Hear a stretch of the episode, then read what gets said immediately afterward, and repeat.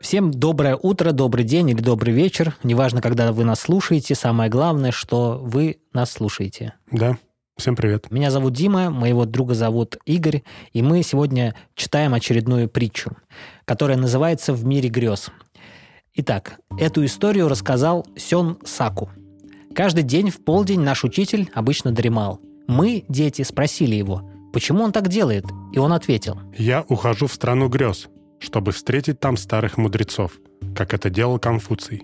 Когда Конфуций спал, он видел во сне древних мудрецов и позже рассказывал о них своим ученикам. Однажды был очень жаркий день, некоторые из нас задремали, а наш учитель побронил нас. Мы отправились в страну грез, чтобы встретиться с древними мудрецами, как это делал Конфуций, объяснили мы. «Что же вам сообщили мудрецы?» – требовательно спросил учитель. Один из нас ответил. Мы ходили в страну грез и встретили там мудрецов. Мы спросили их, приходит ли сюда наш учитель каждый день в полдень. Но они ответили, что никогда не видели такого человека. Все ложь. Все ложь. Во благо. Давнее намек. Да.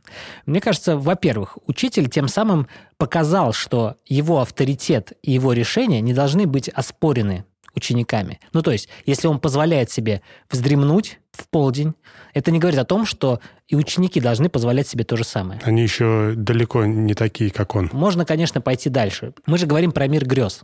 Мир грез и реальный мир, он... Разный. В грезах может произойти все, что угодно во сне, а в реальном мире все происходит конкретное. Вот если произошло, оно вот конкретное. Единственное, отличается наше отношение к этому конкретному. Да? Это как вот, если мы в темноте будем трогать слона, то ты будешь думать, что слон состоит из хобота, а я буду трогать хвост и думать, что слон – это хвост. То же самое здесь, но мы же сталкиваемся с людьми, которые живут в монастырях. По идее, осознанность – это их практика. То есть для них слон – это слон, который состоит из четырех ног, хвоста, хобота, ушей и вообще такой огромный. То есть они все должны это понимать.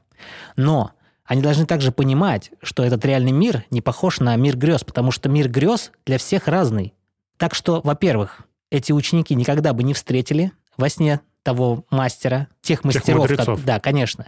Но они, конечно же, и не встречали. Они просто хотели уколоть учителя, сказав ему о что том, что они прав. тоже могут позволить ага. себе дремать э, днем, да, ответили.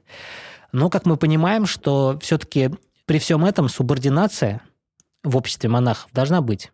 Есть учитель, наставник, есть ученики, которые следуют за ним.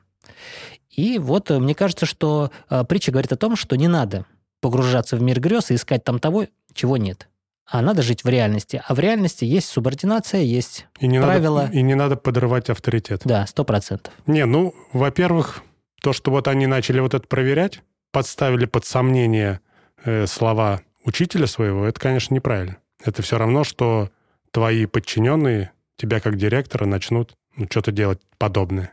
А еще можно сказать о том, что вот этот учитель настолько прокачанный, что он познает мудрость даже внутри снов. То есть он не тратит время даром. То есть смотри, мы же говорим, мир грез нереальный и прочее, но он прокачался.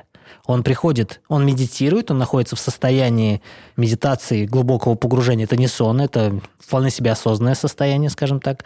Но он настолько прокачался, что он во сне может находиться в этом состоянии, понимаешь? А может, он просто оправдывал таким образом свой сон?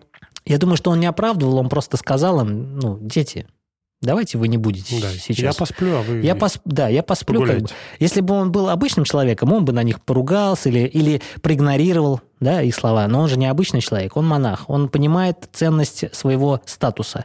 И поэтому он рассказал ему такую мудрость, что во сне он ищет других мудрецов, как это делал Конфуций. Мудрый человек. Мудрый человек, да. Нам всем надо у него поучиться. Тому, как взаимодействовать с другими людьми. Правильно? Не надо делать так, чтобы другие люди чувствовали себя неважными, да, незначимыми.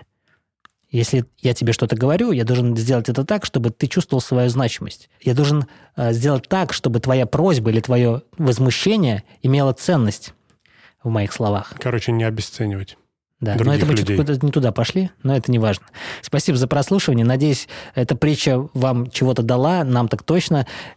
Если вы поняли ее по-другому, то напишите, пожалуйста, в комментариях. Опять же таки, отзывы. Обязательно ждем каждый день вас, так же, как и выходит наш подкаст. Всем пока. Пока.